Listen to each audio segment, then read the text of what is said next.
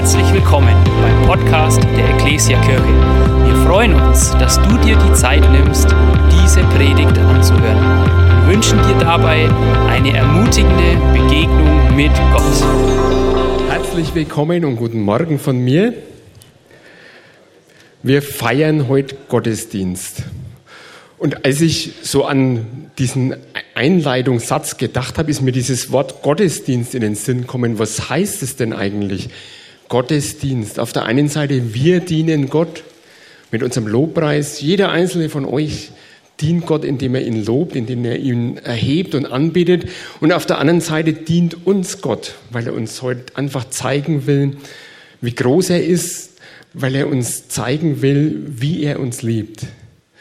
Es war so ein Anfangsgedanke, Gottesdienst, wir feiern Gottesdienst, was das eigentlich heißt. Und wir sind ja mitten in unseren Gebetstagen und wir haben dieses Thema Gebet auch in unseren Gottesdiensten jetzt zum Thema. Letzten Sonntag hatten wir eine richtig gute Predigt von unserem Pastor Tim und da sind mir so zwei so Kernsätze in Erinnerung geblieben. Der eine hat geheißen, wir brauchen Gebet, weil wir Jesus brauchen. Und Gebet ist das, ist das Kommunikationsmittel schlechthin für Jesus. Wir brauchen Gebet. Und der zweite, so Landsatz, der mir hängen geblieben ist, heißt, wir beten zu unserem Vater in den Himmel, im Himmel. Wir beten nicht zu irgendeinem fernen Gott, der so als Himmelspolizist da oben ist und schaut, dass wir nichts falsch machen, sondern wir beten zu unserem liebenden Vater. Und ich möchte wirklich an dieses Thema anknüpfen. An dieses Thema, dass wir zu unserem Vater beten, möchte ich heute anknüpfen und ich möchte einfach ganz tief graben. Was heißt es denn eigentlich, wenn wir zu unserem Vater beten? Ich möchte euch heute einfach einmal so verschiedene Gebetsthemen äh, Gebetsebenen vorstellen. Ich möchte sie euch einfach, ich möchte sie einfach ansprechen heute und ein bisschen beschreiben, was es heißt, dass wir zu unserem Vater im Himmel beten können. Ich habe mir das Thema überschrieben und verzeiht mir bitte dieses, diese holprige Überschrift Wachstumsstufen des Gebets. Ist ja fast ein Zungenbrecher, aber ich habe wirklich lang überlegt und habe mir überlegt, was kann ich für eine griffige, eingängige Überschrift finden. Und mir ist, mir ist keine andere Überschrift eingefallen. Alle, die eingängiger wären, die wären so in die Richtung gegangen, dass man denken hätte können, da kann ich was dafür leisten. Ich kann was dazu beitragen oder ich kann was leisten, dass ich im Gebet wachse. Und das will ich damit nicht zum Ausdruck bringen. Ja, und drum ist diese holprige Überschrift Wachstumsstufen des Gebets. Aber bevor wir die uns jetzt näher anschauen, möchte ich einfach einmal so unser Gebetsleben, unsere Gebetssituation reflektieren und ein bisschen näher anschauen. Ist mein erster Punkt, Reflexion unseres Gebetslebens. Genauso holprig und komisch die Überschrift. Ne? Und natürlich habe ich erst einmal mein Gebetsleben angeschaut. Und jeder, jeder Mensch, der mit Jesus unterwegs ist, der hat ja ein Gebetsleben, der betet regelmäßig und macht wahrscheinlich so ganz wechselhafte Gebetserfahrungen. Also ich habe so ein bisschen reflektiert, wie das im Lauf der Jahrzehnte, mit denen ich schon mit Jesus unterwegs bin, wie das so abgelaufen ist, meine Gebete, meine Gebetserfahrungen und habe dann festgestellt, ja, ich habe wirklich richtig, ja, ich habe Wunder erlebt. Ich habe erlebt, wie Jesus in mein Leben gewirkt hat, wie er aufgrund meiner Gebete gewirkt hat. Das habe ich erlebt. Und ich könnte wirklich, ich könnte viel und lange davon erzählen, was ich mit Jesus erlebt habe, was ich für Gebetserfahrungen gemacht habe. Aber, das sage ich euch auf der anderen Seite, habe ich genauso im gleichen Maß oder vielleicht sogar noch mehr Gebetserfahrungen gemacht, wo es scheinbar so ausschaut, als ob Gott überhaupt nicht reagiert hätte auf meine Gebete. Und genau diese Gebetsanliegen, wenn ich mir dann so das reflektiert habe, wenn ich zurückgedacht habe, das waren genau die brennenden, konkreten Anliegen, die mir ganz besonders am Herzen gelegen waren. Und da hatte ich oft den Eindruck, als ob Gott auf diese Gebete gar nicht reagieren würde. Und dann hat es wieder so Gebetserfahrungen gegeben in meinem Leben, wo ich mir einfach eingebildet habe, Gott hätte mein Gebet erhört, so in meinem Sinn. Und dabei war es gar nicht so. Mir ist da, ein, ist eigentlich eine lustige Begebenheit, so ein, ein Gebetsanliegen eingefallen, das liegt schon vielleicht zehn Jahre zurück. Ich hatte zu der Zeit erheblichste Rückenprobleme. Ich hatte einen Bandscheibenvorfall und ich hatte wirklich Kreuzschmerzen. Und äh, damals hat es noch nicht mittendrin geheißen, das Mittwoch, der Gottesdienst, Lobpreisgottesdienst war das ganz einfach, war ich da und habe für mich einfach auch beten lassen. Und Leute, haben für mich gebetet und nach dem Gebet hatte ich auf einmal das Gefühl, meine Rückenschmerzen sind weg. Und ich habe wirklich, ich habe Kniebeugen gemacht, ich habe mich bewegt, ah, ich spüre nichts mehr. Und dann habe ich gedacht, oh, Gebetserhörung, Gott hat mich geheilt, habe gleich ein Zeugnis gegeben und am anderen Tag bin ich aufgewacht und diese Schmerzen waren genauso noch da. Also ich habe gesagt, es ist eine lustige Gebets, also es ist keine lustige Gebetserfahrung, weil Schmerzen sind nicht lustig. Aber mir ist so einfach, manchmal bilden wir uns auch bloß ein, dass Gott unsere Gebete in unserem Sinn erhört. Und mir ist dann so kommen genau diese, diese Gebetserfahrungen, wo Gott scheinbar überhaupt nicht reagiert auf unsere Gebete, die können unseren Glauben ganz schön durcheinander rütteln. Die können unsere Beziehung zu Jesus ganz schön durcheinander bringen. Es ruft ganz oft Frust hervor, Enttäuschung. Und ich weiß noch, wie ich da danach dann gedacht habe, wo so in mir so Zweifel dann hochkommen, obwohl ich jetzt schon so lange mit Jesus unterwegs bin, wo in mir dann so hochkommen ist, hey Manfred, was, an was glaubst du eigentlich? Glaubst du an eine Fata Morgana? Was soll denn das Ganze? Und kommen solche Gedanken dann hoch, die nicht gut sind für meinen Glauben.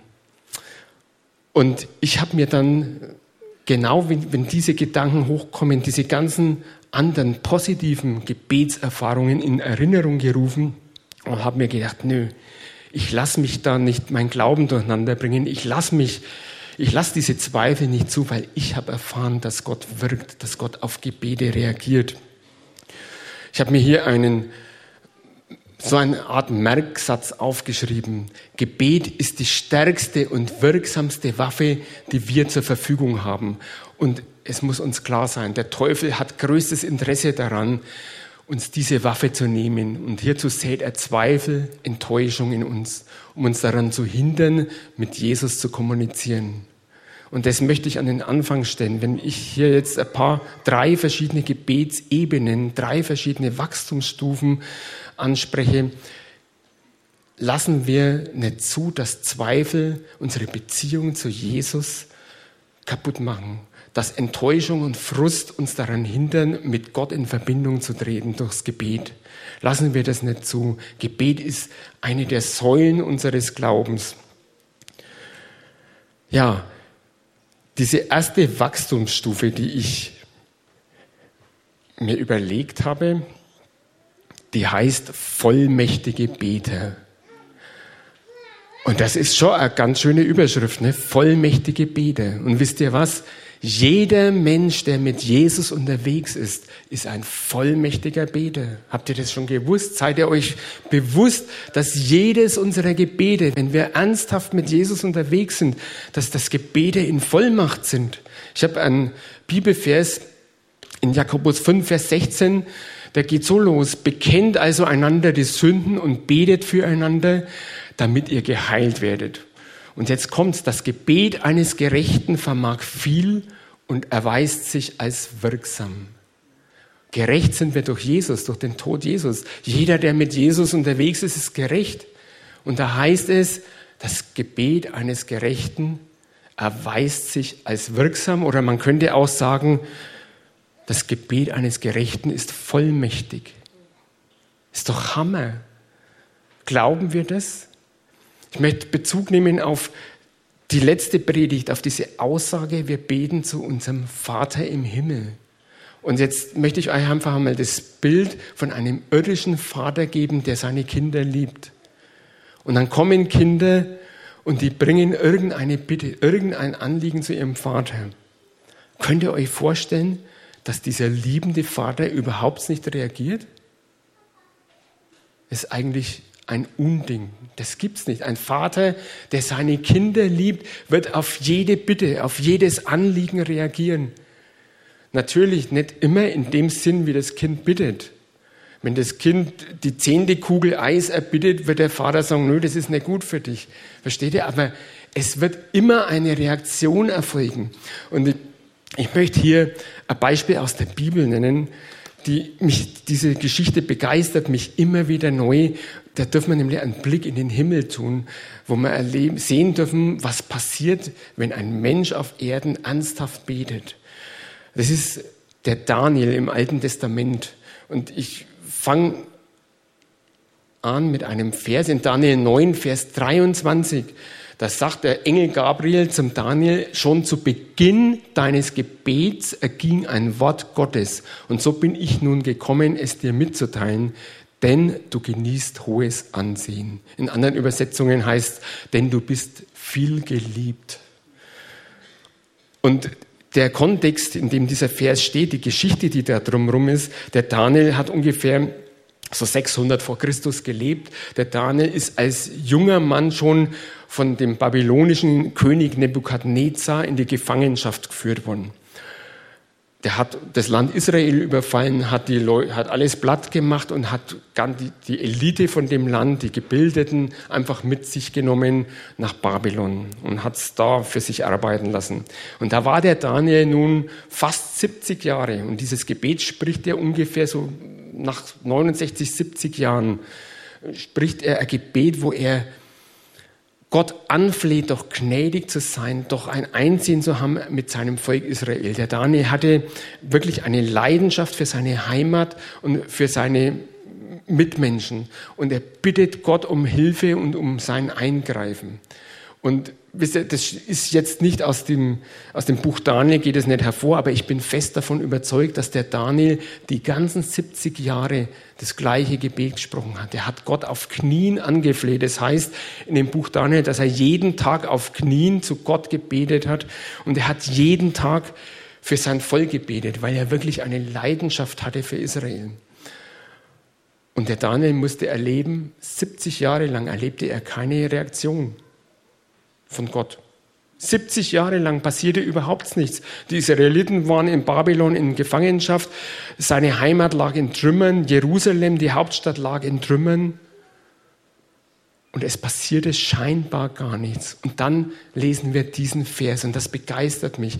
Wenn es da heißt, der Engel Gabriel sagt zum Daniel, schon zu Beginn deines Gebets. Und ich bin überzeugt, es war nicht dieses Gebet, was er da im 69. oder 70. Jahr Gefangenschaft spricht, sondern das war vom Anfang an, vom ersten Jahr an, wo Daniel gebetet hat, erging ein Wort Gottes. Gott hat reagiert. Und das begeistert mich so, wenn ich das so lese. Wenn wir beten, wenn Christen beten, wenn Menschen, die mit Jesus unterwegs sind, beten, dann bewegen wir den Arm Gottes. Dann passiert was im Himmel. Und das begeistert mich und das, müssen, das muss uns auch klar sein. Jedes einzelne Gebet eines Christen bringt den Himmel in Bewegung. Keines unserer Gebete bleibt ungehört. Und darum steht so oft in der Bibel, ein Vers lese ich dazu noch in Kolosser 4, Vers 2, dass wir dass wir ausdauernd im Gebet sein sollen. Dass wir, also wir werden immer wieder in der Bibel aufgerufen, zu beten, unsere Anliegen vor Gott zu bringen. Seid treu, ausdauernd und wach im Gebet und im Dank an Gott. Das Gebet eines Christen hat die Vollmacht, den Arm Gottes unmittelbar nachdem es ausgesprochen wurde, zu bewegen. So ist es, Leute. Ihr seid alle so, wie ihr dasteht. Wenn ihr mit Jesus unterwegs seid, ihr seid vollmächtige Beter. Das muss uns bewusst sein.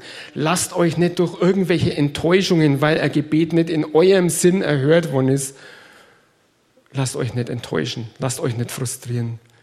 Wir beten mit Vollmacht. An der Stelle möchte ich meine Geschichte von meinen Rückenbeschwerden weitererzählen und möchte ich zu Ende bringen es ist für mich gebetet worden und Gott hat reagiert. Ich hatte zwar am nächsten Tag noch weiter Rückenschmerzen und die hatte ich noch weiter.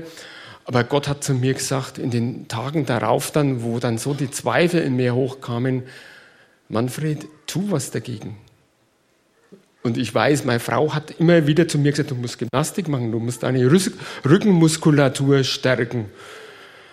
Und Gott sagt einfach, tu was dagegen. Und mir war klar, natürlich, ich, Gott unterstützt meine Faulheit nicht, ich habe was dagegen tun müssen. Und dann war es in der Tat so, dass meine, meine Rückenbeschwerden, ich habe jetzt überhaupt keine Rückenbeschwerden mehr, dass, dass das was hilft. Wisst ihr, das ist die Reaktion Gottes. Nicht immer so in unserem Sinn, ach, ganz schnell mal das und jetzt wünsche ich mir das und dann wünsche ich mir das.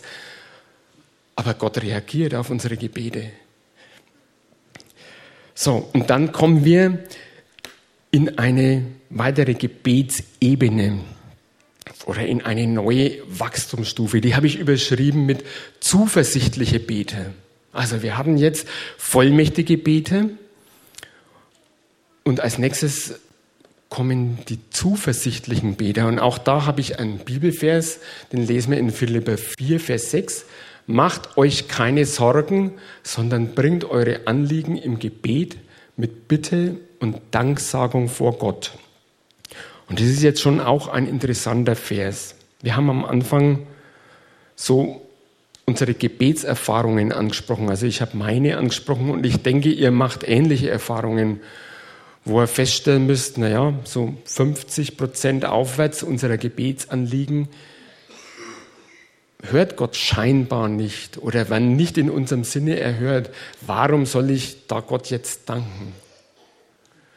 Und trotzdem bleibt es dabei, das steht in der Bibel, wir sollen unsere Anliegen mit Dank vor Gott bringen. Was heißt das jetzt? Zuversichtliche Bete. Wisst ihr was? Ich bin davon überzeugt, ein zuversichtlicher Beter schafft es, seine Sorgen, die in der Regel mit Anliegen verbunden sind, bei Gott abzugeben, richtig loszulassen und abzugeben. Das ist manchmal gar nicht so einfach. Aber ein zuversichtlicher Beter schafft es, diese Sorgen loszulassen und sagen, Herr, hier sind die Sorgen, du machst was Gutes draus. Ein zuversichtlicher Beter, der hat Frieden im Herzen unabhängig von seiner äußeren Situation, weil er diese Grundüberzeugung hat, dass Gott es gut mit ihm meint. Und das hat was mit Beziehung zu tun. Das hat was mit Beziehung zu Jesus zu tun. Je intensiver, je enger diese Beziehung ist, desto mehr mache ich die Erfahrung, mein Vater im Himmel meint es gut mit mir. Und diese Grundüberzeugung, diese brauchen wir, damit wir zuversichtliche Beter werden. Natürlich habe ich für mein Anliegen eine konkrete Vorstellung, habe einen konkreten Wunsch und den soll ich vor Gott auch bringen. Aber wisst ihr was? Ich bin zuversichtlich, dass Gott mein Anliegen zum guten Ende bringt. Selbst wenn mein Wunsch, mein konkreter Wunsch nicht in meinem Sinn erfüllt wird. Und deshalb kann ein zuversichtlicher Beter all seine Anliegen schon am Anfang mit Dank vor Gott bringen. Ich kann meine Anliegen Gott nennen und sagen, danke Herr, die sind bei dir in bester Hand, du machst was Gutes draus. Es geht gar nicht so sehr darum, dass er meinen Wunsch erfüllt, sondern ich habe diese Grundüberzeugung, mein Vater im Himmel meint's gut mit mir. Das ist eine Gebetsebene, wo ich mir so sehr wünsche, dass wir alle da reinkommen, dass wir diese Grundüberzeugung in unserem Herzen haben, dass wir diesen Frieden Gottes in unserem Herzen haben, der so unabhängig ist von unserer äußeren Situation, dass wir immer dieses Wissen haben, mein Vater im Himmel hat gute Pläne für mein Leben. Zuversichtliche Beter. Aufgrund unserer Glaubensüberzeugung und aufgrund unserer Glaubenserfahrung haben wir allen Grund, positiv und ohne Furcht nach vorne zu blicken, weil unser Vater der König aller Könige, der allmächtige Gott und der Schöpfer aller Dinge ist. Ist uns das bewusst? Wir beten nicht bloß zu einem Vater im Himmel, sondern wir beten zum König aller Könige, zu unserem Schöpfer, zu dem, dem alles möglich ist der, der alles kann, der alle Macht der Welt hat, der liebt uns. Wie können wir überhaupt glauben, dass er es nicht gut mit uns meint? Diese Grundüberzeugung ist eigentlich eine logische Folge unseres Glaubens. Wir beten zu unserem liebenden Vater. Und jetzt wird es ganz spannend, sage ich. Das ist die dritte Gebetsebene, die dritte Wachstumsstufe. Die habe ich überschrieben mit der wissende Beter. Und ihr werdet gleich merken, was ich damit meine, wenn wir die Bibelstelle dazu lesen, in 1. Johannes 5, Vers 14. Da heißt, deshalb können wir auch voller Zuversicht sein, dass Gott uns erhört, wenn wir ihn um etwas bitten, das seinem Willen entspricht. Das ist ein spannender Vers, sage ich euch. Wir sind wissende Beter oder wir werden zu wissenden Beter beten, Deutsch, ist egal, wenn wir den Willen Gottes kennen. Und ich glaube, Leute, das ist ein lebenslanger Wachstumsprozess. Das werden wir nicht so einfach mit einem Fingerschnipp, sondern auch da, das hat ganz viel mit Beziehung zu tun. Je enger unsere Beziehung zu Jesus ist, desto mehr werden wir von seinem Willen erfahren. Und desto mehr werden wir zu wissenden Betern.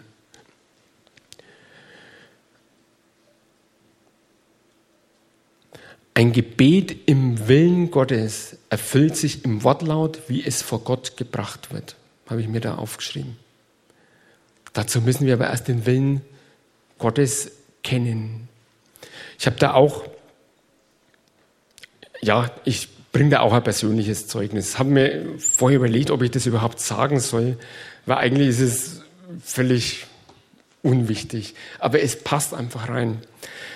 Ich bin ja seit September letzten Jahres in Pension, in Rente. Und habe wirklich, ich fühle mich immer noch wie Urlaub. Und ich habe mir, hab mir schon Pläne gemacht, was ich alles in meiner Rente machen will. Und ein Plan war, oder ein Vorhaben war, ich möchte einmal den Rotsee-Triathlon mitmachen.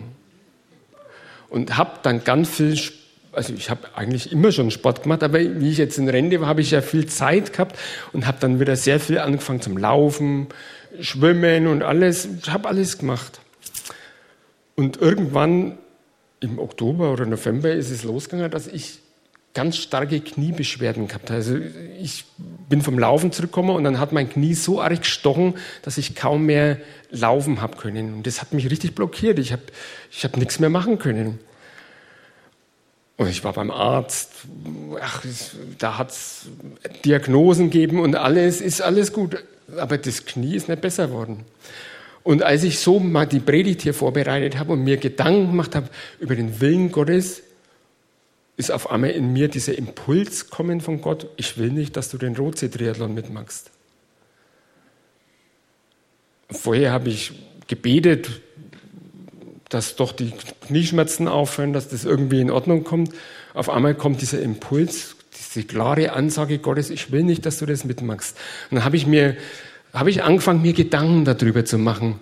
Was ist denn eigentlich mein Motiv, dass ich diesen, mit, mit 61 Jahren diesen Triathlon da mitmachen möchte?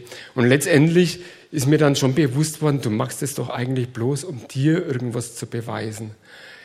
Du machst das doch jetzt eigentlich bloß, weil du stolz bist, weil du dir was einbildest. Und Gott will nicht, dass du, dass du so, so ein stolzes Herz hast. Und jetzt versteht mich nicht falsch. Ich will überhaupt, also ich finde Sport ganz wichtig für unser Leben.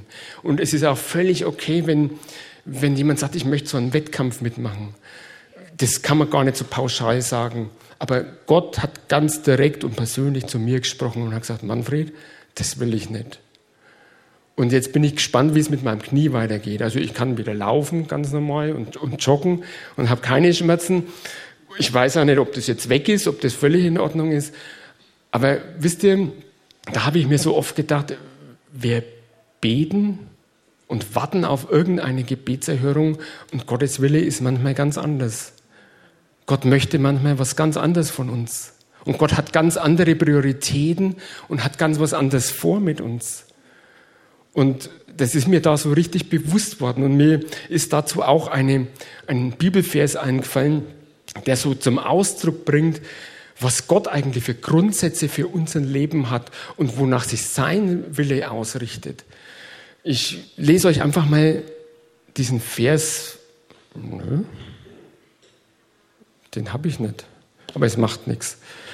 Ich lese ihn euch vor. 1. Timotheus 2, Vers 4. Da heißt nämlich, was Gottes Wille ist. Gott will, dass alle Menschen gerettet werden und sie zur Erkenntnis der Wahrheit kommen. Leute, das ist Gottes Willen. Da, das ist ein göttlicher Grundsatz. Gott will, dass Menschen gerettet werden. Gott will nicht in erster Linie, dass es uns hier gut geht und er wünscht uns das auch. Aber in erster Linie kommt es ihm darauf an, dass wir gerettet werden, dass wir Jesus erkennen. Das ist sein Wille. Und all unsere Gebetsanliegen, sage ich, wenn wir den Willen Gottes oder wenn wir nach dem Willen Gottes fragen, müssen wir in diesem Licht sehen, dient es der Ewigkeit. Wenn Gott an uns denkt, wenn Gott einen, äh, seinen Willen über uns äh, bildet, dann hat er immer die Ewigkeit im Blick. Gott hat eine Ewigkeitsperspektive und wir Menschen haben immer nur diese irdische Perspektive, wie es uns hier geht und dass es uns hier gut geht und es ist alles in Ordnung. Und das sollen wir auch. Und wir sollen auch äh, für irdische Dinge beten. Das ist völlig okay. Aber uns muss klar sein, Gott denkt weiter. Gott denkt von der Ewigkeit her. Und das ist ein Riesenunterschied. Und manchmal sind diese zwei Dinge, dieses diese Ewigkeitsperspektive und diese Perspektive des Irdischen, die stehen sich manchmal im Weg, die sind manchmal völlig konträr zueinander. Und das muss uns klar sein. Und je mehr wir an Jesus rankommen, je näher wir an Jesus rankommen, desto mehr wird unser Denken umgestaltet und wir denken auch so wie Gott und wir werden diesen Willen Gottes immer mehr erkennen, auch in Bezug auf unsere Gebetsanliegen. Und das wünsche ich uns auch, dass wir immer näher an Jesus rankommen, um seinen Willen auch mehr zu erkennen. Ich habe hier keinen Merksatz zum Schluss, aber ich habe einen Bibelvers, der uns so ganz praktisch ausrichtet, was es heißt, den Willen Gottes zu erkennen oder wie, wie wir ganz praktisch den Willen Gottes erkennen können. Ich glaube, die Lobpreisband kann sich schon auf den Weg machen, nach oben kommen, weil ich bin fast am Ende. In Römer 12, Vers 2 heißt, richtet euch nicht nach den Maßstäben dieser Welt, sondern lasst die Art und Weise, wie ihr denkt, von Gott erneuern und euch dadurch umgestalten, sodass ihr prüfen könnt, ob etwas Gottes Wille ist, ob es gut ist, ob es Gott gefallen würde und ob es zum Ziel führt. Das ist eine ganz praktische Anleitung, wie wir lernen können, Stück für Stück den Willen Gottes zu erkennen. Richtet euch nicht nach den Maßstäben dieser Welt. Nicht das, was in der Welt wichtig ist, sei es jetzt Geld, Karriere, Haus, selbst Gesundheit, würde ich mal sagen, sondern lasst die Art und Weise, wie ihr denkt, von Gott erneuern. Überlegt, was ist Gott wichtig. Und so können wir den Willen Gottes auch für unser Leben erkennen. Und ich wünsche uns das allen. Mit dieser Predigt wollte ich euch einfach ermutigen. Ermutigen zu anhaltendem Gebet. Lassen wir nicht zu, dass Enttäuschungen, weil irgendein Gebet nicht so erhört worden ist, wie wir uns das vorstellen, dass Enttäuschungen oder Frust in uns Raum gewinnen und uns vom Gebet abhalten. Machen wir uns bewusst, jeder einzelne von euch ist ein vollmächtiger Beter. Und ich bin fest überzeugt, dass jeder einzelne von euch auch ein zuversichtlicher Beter ist und da immer weiter wachsen kann. Und ich wünsche mir so sehr, dass wir alle dann letztendlich auch zu diesen wissenden Betern werden, dass wir immer mehr erkennen, was Gottes Wille für unser Leben ist. Oder auch, was Gottes Wille für das Gebetsanliegen ist, wenn ich für einen anderen bete. Lasst nicht zu, dass Zweifel, Enttäuschung und Frust euch beherrschen, sondern bleibt dran am Gebet. Es ist eine Säule unseres Glaubens machen wir uns bewusst, wir sind Königskinder Und unser Vater im Himmel ist der König aller Könige und der allmächtige Gott. Er hat alles in der Hand und er wird auf das Gebet seiner Kinder reagieren. Immer. Da können wir ganz fest überzeugt sein. Amen. Ich möchte am Schluss noch beten. Herr Jesus, ich danke dir jetzt für dieses Thema. Ich danke dir dafür, dass du uns die Möglichkeit gegeben hast, mit dir zu kommunizieren. Dass du uns die Möglichkeit gegeben hast, unsere Anliegen vor dich zu bringen. Und ich danke dir so sehr, dass du nur gute Pläne für unser Leben hast. Dass wir wirklich zu einem liebenden Vater beten, der es gut mit uns meint. Oh Herr Jesus, ich bitte dich wirklich jetzt für jeden Einzelnen hier, dass wir in dieser Gebetsbeziehung zu dir wachsen dürfen, dass wir wirklich von den vollmächtigen Betern zu zuversichtlichen Betern und zu wissenden Betern werden, Herr. Ich bitte dich, dass wir immer mehr deinen Willen für unser Leben erkennen. Ich danke dir, dass du unser Herr bist und dass es dein sehnlichster Wunsch ist, dass wir in dieser Gebetsbeziehung wachsen, dass wir in dieser Gebetsbeziehung dir näher kommen. Und ich segne hier jetzt jeden Einzelnen. Ich segne ihn mit deiner Vollmacht, mit deiner Kraft, aber auch mit deinem Frieden. Herr, schenk uns deinen Frieden, auch bei all unseren Gebetsanliegen. Danke, dass du unser Herr bist. Amen. Wir hoffen, dass dir diese Predigt gefallen hat und dich in deinem Leben mit Gott stärkt. Außerdem wollen wir dich gerne besser kennenlernen. Dazu bist du herzlich eingeladen, unsere Sonntagsgottesdienste um 9.30 Uhr und 11 Uhr zu besuchen. Schau doch mal auf www.ecclesia-rot.de vorbei oder auf den sozialen Medien unter Ecclesia Rot. Wir freuen uns auf dich.